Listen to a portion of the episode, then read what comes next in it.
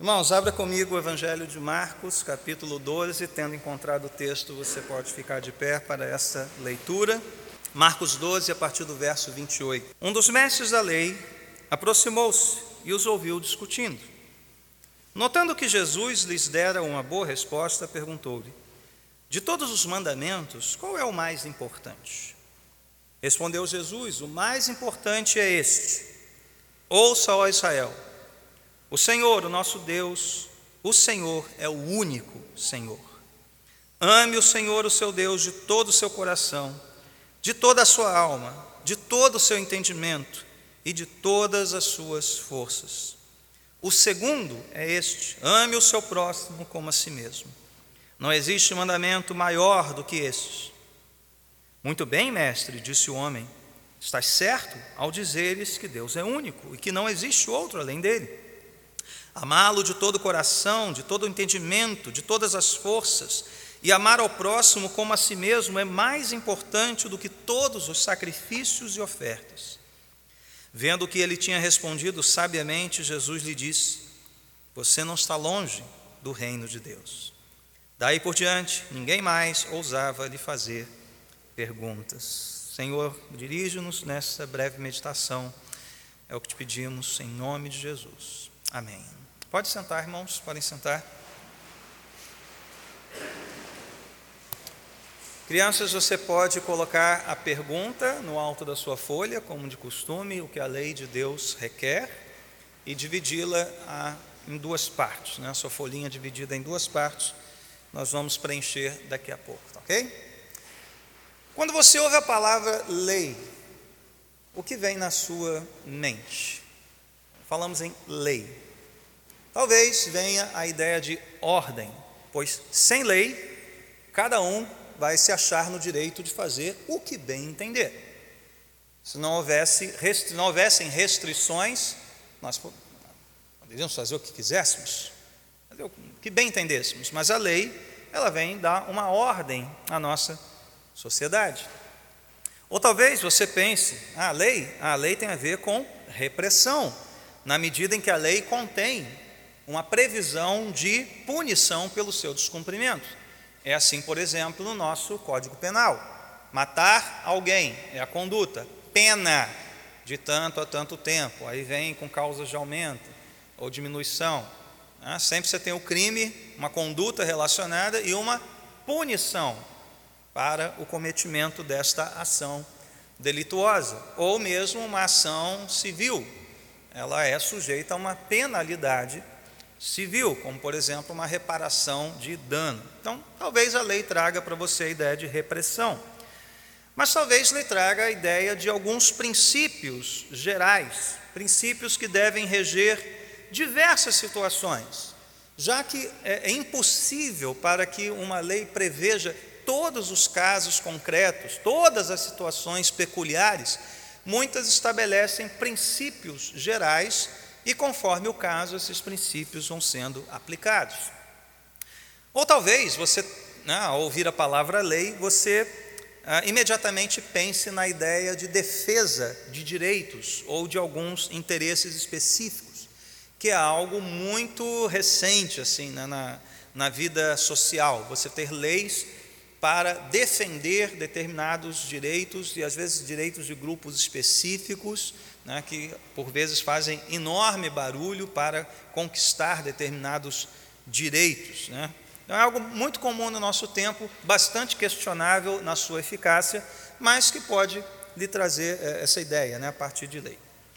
Bom, dito isso, eu creio que dificilmente uma pessoa associaria a ideia de lei a uma demonstração de amor. Eu, pelo menos, nunca vi né? e já trabalhei com isso até na época de estágio, com projetos de lei. E nos projetos de lei, aquilo que pode virar lei um dia, né, é um projeto, vem sempre uma, uma espécie de exposição de motivos, ou seja, por que, que aquele parlamentar quer apresentar aquela lei. Em nenhum momento, nenhuma ocasião, em nenhum projeto de lei eu vi o seguinte motivo: olha, eu estou propondo essa lei por amor ao meu povo, por amor a Deus. Eu nunca vi isso escrito. Ou seja, amor não é algo que naturalmente nós associemos à lei. Seja a lei como uma demonstração de amor, seja a exigência de amar como algo que derive da lei. No entanto, é isso que nós acabamos de ver na pergunta e na resposta número 7 e nas palavras de Jesus aqui. Não é verdade? O que a lei de Deus requer? Ela requer obediência, mas como essa obediência primeiramente se manifesta? Por meio do amor, que amemos a Deus de todo o coração, alma, mente e força, e amemos o nosso próximo como a nós mesmos. É isso que a lei de Deus requer. Foi assim que Jesus resumiu todos os mandamentos da lei, não só os dez. Os dez mandamentos são, digamos, um, um, um resumo, um corpo ah, de ah, proposições legais que refletem de maneira mais clara a Deus, seu caráter, e que de certa forma abarcam, englobam todos os demais mandamentos. Mas se fôssemos contar todas as ordens, todos os imperativos do Antigo Testamento, nós chegaríamos a algo a mais de 600 é, é, leis, 600 artigos, vamos dizer assim, dessa lei. E tudo isso Jesus resume em duas coisas, em dois mandamentos. Né? Uma, uma introdução: Deus é o único Deus. E já vimos isso no catecismo. E por isso, o que a lei requer? Que amemos a Deus e amemos ao próximo. Eu quero ver então, falar um pouquinho sobre isso, sobre essa exigência da lei, sobre o espírito da lei, de duas formas, dois lados da mesma moeda. O primeiro deles é, é, pode ser enunciado da seguinte forma: o amor de Deus, pela sua glória, frutificou em amor por nós e por isso ele nos deu a lei. A lei é fruto do amor que Deus tem por si e por nós. Mas, em segundo lugar, esta lei nos leva de volta para Deus em obediência amorosa. Em outras palavras, irmãos, Obedecer é um ato de amor. Obediência deve vir marcada pelo amor a Deus. E o amor a Deus, o amor verdadeiro, resulta em obediência da nossa parte. Então, é, crianças, na primeira partezinha da sua folha, você vai escrever o seguinte: o amor de Deus nos trouxe a lei, o amor de Deus nos deu a lei. Você vai desenhar uma espécie de rolo de livro ou de tábuas vindas do céu. Ah, você pode desenhar até assim uns feixes de luz, uma nuvem, e de lá vindo essa tábua, este rolo ou um livro. Ah, a lei de Deus veio de Deus, Deus está nos céus, Ele nos trouxe essa lei e você vai escrever isso. Aliás, desculpa, você vai escrever. Deus nos deu a lei porque nos ama. Ou pode escrever o amor de Deus nos deu a lei, tá bom? A tradição reformada costuma definir a lei de Deus como uma expressão do seu caráter santo e moral. É uma expressão de quem Deus é.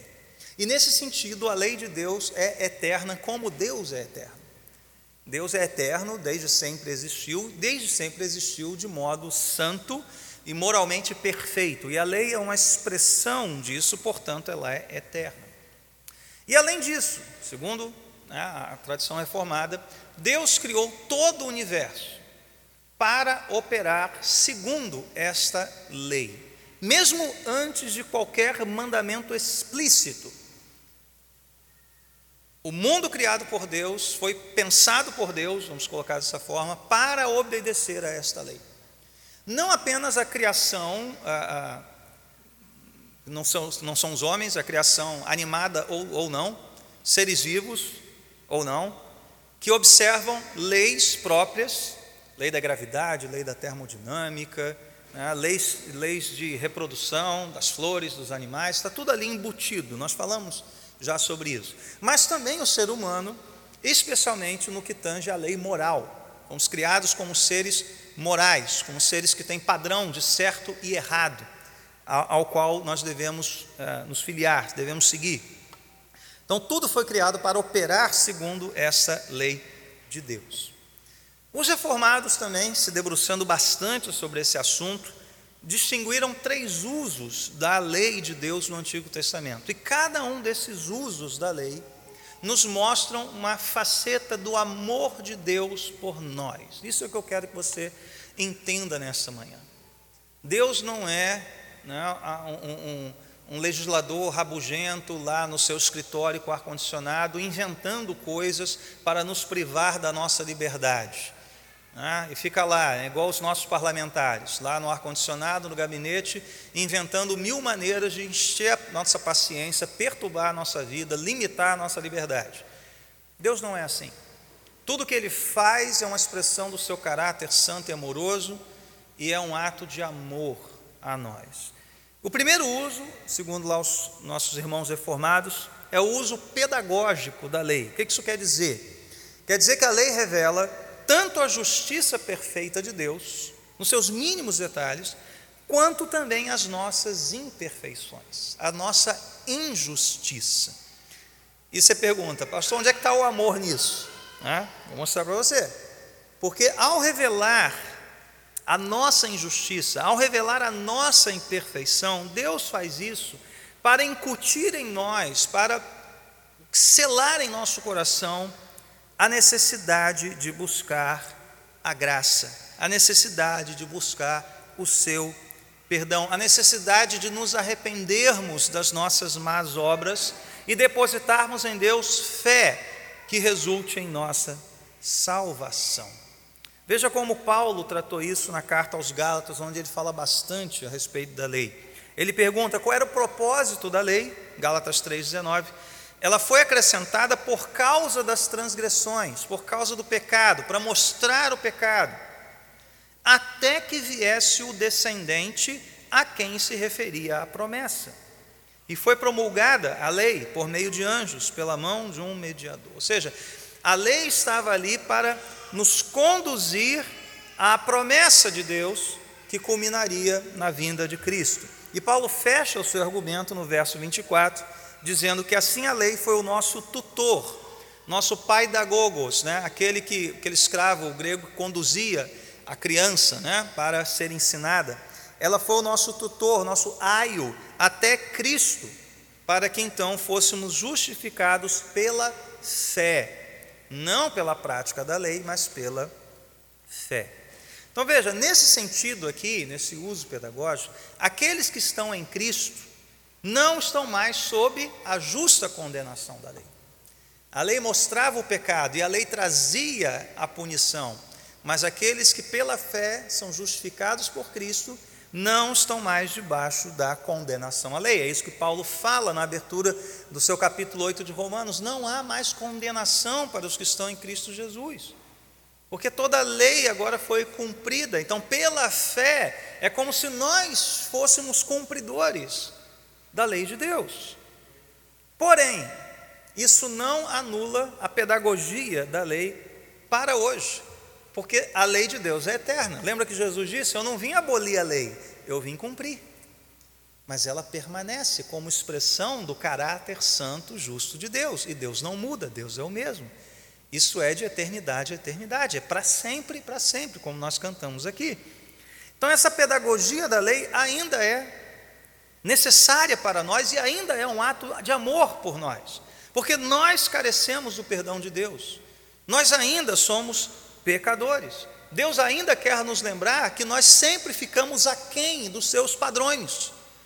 Isso é um ato de amor. Deus se importa tanto conosco, mas tanto conosco, que Ele não vai permitir que você fique ignorante acerca do certo e do errado. Isso é um ato de amor, mostrar para nós, por meio da lei, o que Ele requer qual é o seu caráter santo e justo, quais são suas justas exigências, e que você está sempre aquém dela, mas que você pode correr para os braços do seu Pai, pedir perdão a Ele, implorar a sua graça, e pela fé em Cristo, Deus olha para você e te trata como um cumpridor da lei. Nenhum de nós pode alegar inocência diante da lei de Deus, mas longe disso nos esmagar sob aquele peso de culpa. Deus, em seu amor, proveu a salvação de que precisávamos por meio de Jesus Cristo. Então basta que nessa manhã você recorra a Ele em arrependimento e fé. Você, né, nós falamos aqui né, dos filhos, pai, pais, você tem um papel essencial nisso, de mostrar aos seus filhos quais são essas exigências. E é por isso né, a disciplina instrutiva e a disciplina corretiva é como Deus faz conosco. Segundo uso da lei é o uso civil. Os padrões morais de Deus, eles têm o poder de refrear o mal no âmbito da sociedade. Assim fazia-se em Israel. Para controlar o mal, para refrear o pecado, havia então um uso civil da lei com ameaças de punição. Qual era o objetivo? Ao perceber ali o que Deus poderia fazer no caso do descumprimento, opa, deixa eu dar um passo para trás aqui, porque senão a coisa vai ficar ruim para o meu lado. Né? A lei não mudava o coração, mas inibia as transgressões por meio das ameaças de julgamento. Aí você vai dizer, mas pastor, isso é muito estranho, né? Isso parece não ter nada a ver com amor. Ah, isso é muito da nossa sensibilidade moderna, viu? Essa coisa, ah, não ameaça não, não fala não, porque senão vai traumatizar, vai criar transtorno, vai criar não sei o quê, vai deixar a criança chateadinha. Não, bobagem, bobagem. Pense nas, nas, nas ameaças de julgamento como placas de advertência amorosas. Ah, você já andou pelas estradas. O que tem mais é o que? Placa de advertência, né? De um deslizamento, obras à frente, sinalização, fiscalização. E olha, você é um bom motorista, está andando certinho, cumpridor ali das leis de trânsito, mas as placas te lembram o quê? Poxa, se eu infringir isso aqui, eu serei multado. Poxa, que bom, o governo me ama, né? Não. não. Uma, toda comparação tem limite, né, gente? Não vamos chegar a tanto também. Mas veja, a ameaça, a, a previsão de uma punição na lei, ela nos ajuda, ela nos disciplina. Deus não quer que o nosso pecado nos domine. E para que sejamos sensíveis a isso, a possibilidade de julgamento é particularmente proveitosa. Ela tem um, uma eficácia assim tremenda. No, no mundo jurídico, gente, isso é muito comum. Uma lei que faça uma exigência sem ter uma punição acaba virando uma só uma recomendação. Ela não tem força coercitiva. Tem que fazer isso, mas não tem punição nenhuma. É, quer saber? Não vou fazer não. É, é assim que o ser humano se comporta. Vira uma mera recomendação, né? uma mera pro, proposta de, de um princípio, que não vai pegar, não adianta. Então, veja, já adiantando aqui uma coisa importante, né? um ponto sobre o nosso amor a Deus e a obediência. A obediência por amor é o alvo, sem dúvida alguma. Obedecemos por amor. Mas para que esse alvo seja alcançado, nosso coração precisa ser disciplinado. E a coerção da lei, ela nos ajuda bastante nessa disciplina. E veja que nem Jesus deixou isso de lado. O Jesus que veio por amor a Deus, veio por amor a nós, o Jesus que veio proclamar o amor a Deus, foi ele quem mais falou sobre o julgamento vindouro, gente. Foi ele quem mais alertou sobre a justa punição de Deus. Foi ele quem proferiu palavras, ó, nem todo que diz Senhor, Senhor entrará no reino. E o destino, a punição será terrível. Deus vai dizer: Eu não conheço vocês. Isso está na boca de Jesus.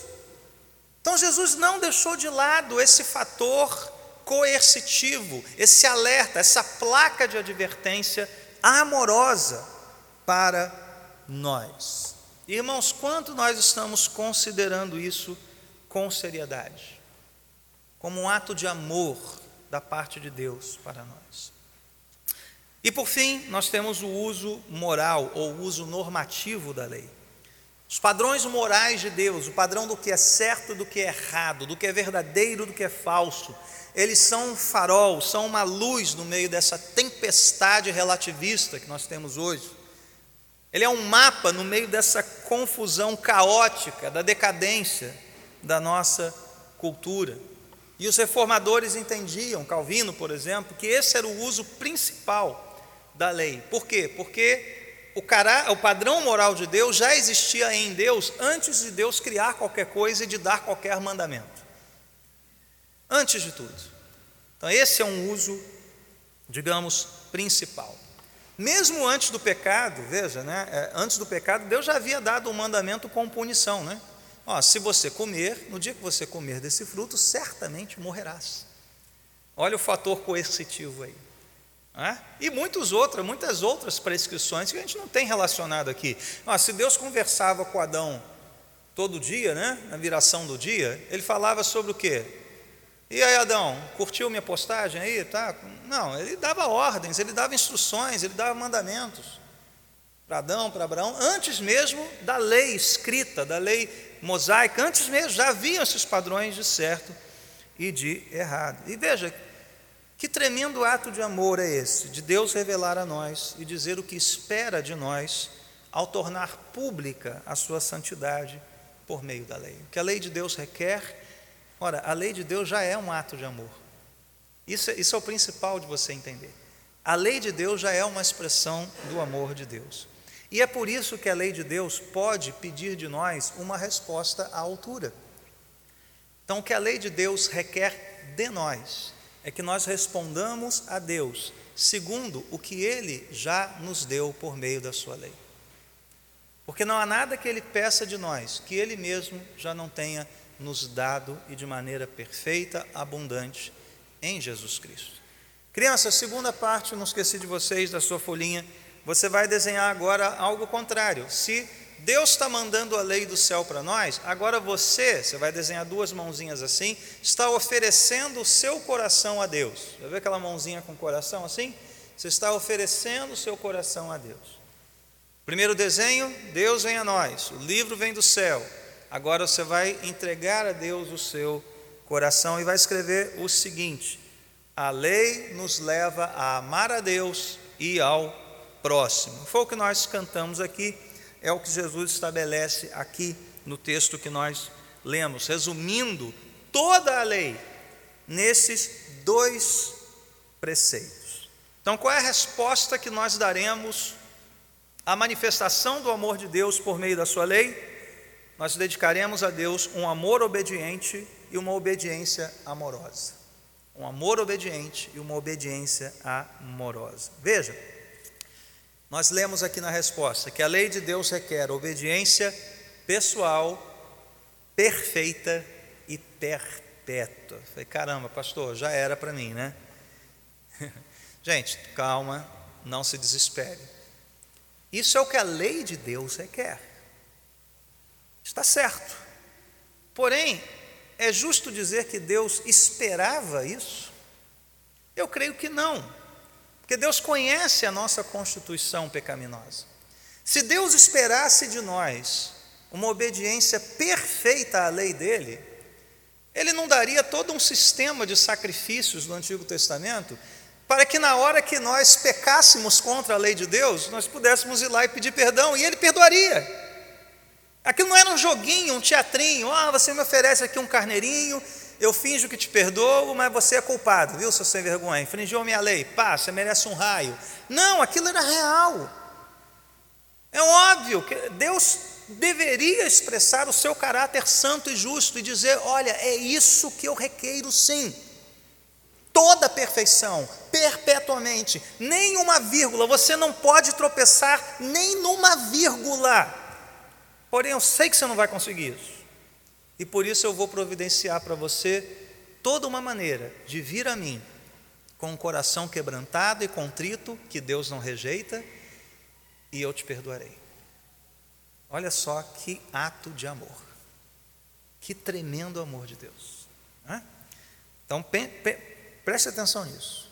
Então, o, o sistema de sacrifícios era a providência divina para quando nós não obedecêssemos de maneira perfeita e perpétua.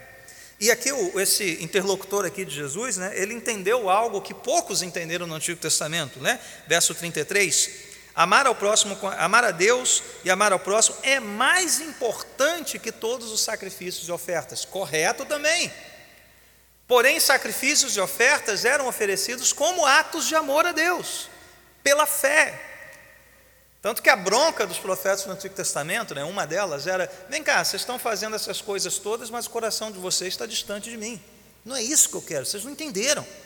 Eu quero essas coisas, mas de todo o coração, de toda a alma, de todo entendimento, com todo amor, porque eu perdoo vocês das suas transgressões. Então, irmãos, aquele que nos deu tudo, aquele que revelou plenamente o seu amor, aquele que nos amou primeiro, ele nos deu a lei para que nós não ficássemos perdidos, tateando no escuro, e ele, por meio de Cristo, mesmo considerando que a nossa obediência é imperfeita, ele proveu salvação e derrama o seu amor em nossos corações para que nós nos voltemos para Ele. Senhor, eis-me aqui, quero obedecer-te, quero servir-te. Então Deus superou esses obstáculos. Deus superou o obstáculo né, que há em você e em mim. Nós não somos amáveis, nós somos pecadores, nós somos rebeldes. E Deus superou um outro obstáculo, que é fruto do primeiro. Nós amávamos demais a nós mesmos. E aqui é um ponto que eu quero explicar bem, pouca gente entende isso, né? São dois mandamentos só que Jesus resumiu: amar a Deus e amar ao próximo. Esses são os dois mandamentos. Tem gente que olha para isso aqui né, e vê um terceiro mandamento, que é amar a si mesmo. Errado. Não, eu já ouvi gente dizer, ó oh, irmãos, o que Jesus disse aqui foi que para amar a Deus e para amar ao próximo, você tem que amar a si mesmo. Está aqui, né? Tem que amar como a mim mesmo. Então, eu tenho que amar a mim mesmo para poder amar a Deus. Gente, isso é o exato oposto do que Jesus falou. Não tem nada mais contrário àquilo que Jesus falou aqui. São dois mandamentos, e só dois: amar a Deus e amar ao próximo. Tá, e onde é que eu entro nessa história aqui? Você entra como um miserável pecador que tem que amar menos você mesmo. O que Jesus está dizendo aqui é o seguinte: ó, pega todo esse amor egoísta, egocêntrico, que você sentia por você mesmo, e dirige isso agora para Deus e para o próximo. Os dois mandamentos querem dizer para você o seguinte: esvazie-se de você mesmo. Chega de amar o seu prazer, de amar as suas conquistas, de amar o que você pensa ser. Chega disso toda essa energia que você devotava a você mesmo quando você não conhecia Cristo, agora o Espírito transforma em amor a Deus e amor ao próximo. Esvazie-se de quem você é. Chega de amar a você mesmo. Ame a Deus, ame ao próximo, com a mesma intensidade com que você amava a você mesmo e os seus prazeres antes de conhecer a Jesus Cristo, pois foi para isso que Ele nos amou. Ele nos amou para nos libertar dos nossos amores egoístas. Ele nos amou para nos libertar de nós mesmos. Então, como é que você quer me dizer que você tem que amar você mesmo? O mundo já está cheio dessas coisas, cheio da autoestima, da auto não sei o quê, da auto não sei o que lá. E você, não, eu quero ficar abaixo, eu quero ser menos. Convém que eu diminua, ele cresça. Convém que o amor pelas minhas coisas, por quem eu sou, pelas minhas conquistas, seja levado a nada, pois isso é nada. E que Deus me preencha de um santo amor que a lei requer, no meu próximo e por Ele. Isso está muito claro aqui, a relação entre esse amor e a obediência que devotamos a Deus também, e com isso nós caminhamos para o fim. Só vou ler aqui as passagens, são muitas, inúmeras, mas João é o principal é, defensor né, desta, desse artigo, de que amor e obediência andam de mãos dadas. É o amor obediente e a obediência amorosa. Ele diz lá na sua primeira carta: porque nisso consiste o amor a Deus, obedecer aos seus mandamentos, e os seus mandamentos não são pesados. O que fazemos, fazemos por gratidão, fazemos porque Cristo já tirou os grilhões, já tirou o jugo, já tirou o peso, estamos livres, estamos leves, estão, fomos libertos para amar, para amar de verdade. Ainda João, na primeira carta, sabemos que o conhecemos se obedecemos aos seus mandamentos. Evangelho agora, João também. Se vocês obedecerem aos meus mandamentos, permanecerão no meu amor. Olha a relação aqui. Assim como tenho obedecido aos mandamentos de meu Pai em seu amor permaneço. Então, gente, aquilo que o mundo quer separar, E o nosso mundo encara a obediência como um sinônimo de ah, uma submissão quase escravista a um poder opressor. E o amor, ah, o amor é livre, né? O amor é lindo, né? É o amor que mexe com a minha cabeça e me deixa assim, né? Ah, vamos amar, qualquer forma de amor vale a pena, né? Não é isso que você vê nas músicas populares? É isso que você vê. E a Bíblia está dizendo: não, gente, amor é obediência, amor é submissão aos padrões de Deus, aos limites da lei de Deus. Sim, isso é amor. E ao mesmo tempo em que obedecemos, nós o fazemos por amor a Deus.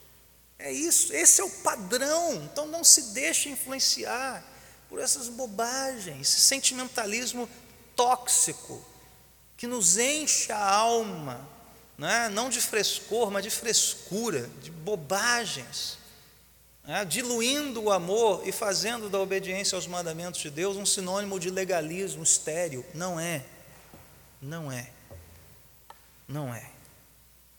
Nossa obediência a Deus é fruto do coração grato, lavado pelo Espírito.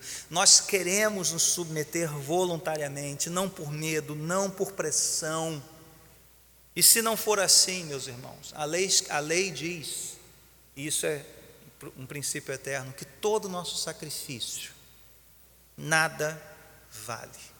Paulo repete isso de outra forma em 1 Coríntios 13. Ainda que eu desse todos os meus bens aos pobres, ainda que eu entregasse o meu corpo para ser queimado, sem amor, isso de nada valeria. Ouça o que Paulo disse aqui: a circuncisão não significa nada e a incircuncisão também nada é. O que importa é obedecer os mandamentos de Deus. Meus irmãos, isso é o que a lei de Deus requer. O diagnóstico da Bíblia é o de Tiago. Quem obedece toda a lei, mas tropeça em um ponto, torna-se culpado de quebrá-la inteiramente. E todos nós já tropeçamos não só no ponto, mas na vírgula, na oração, no verbo, na frase, no tio, no ponto final, na exclamação, na interrogação, sabe, tropeçando, tropeçando, tropeçando, tropeçando, catando cavaco, né, como diziam os antigos. E o que, que Deus faz? Meu filho, levanta, sacode o pó do teu pecado e olha para Cristo. Ele obedeceu perfeitamente. Ele obedeceu perfeitamente que, que Deus pede de você nesta manhã? Fé plena, confiança plena naquele que obedeceu perfeitamente até a morte, para nos salvar. E o que, que você pede a partir disso? Senhor, faz-me como Cristo, faz-me obediente aos teus mandamentos, enche o meu coração do teu amor, do amor a ti e do amor ao próximo. Só assim há esperança para as nossas vidas. Vamos orar por isso, vamos pedir isso.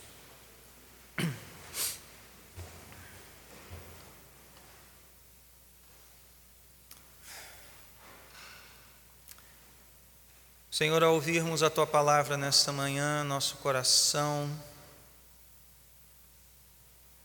ele fica compungido, pois ao examinarmos o que há no mais fundo da nossa alma. Nós reconhecemos que temos violado os teus santos preceitos de muitas maneiras, em muitas ocasiões. Mas desde o Antigo Testamento, o salmista já nos dizia que Deus conhece a nossa estrutura, sabe que somos pó.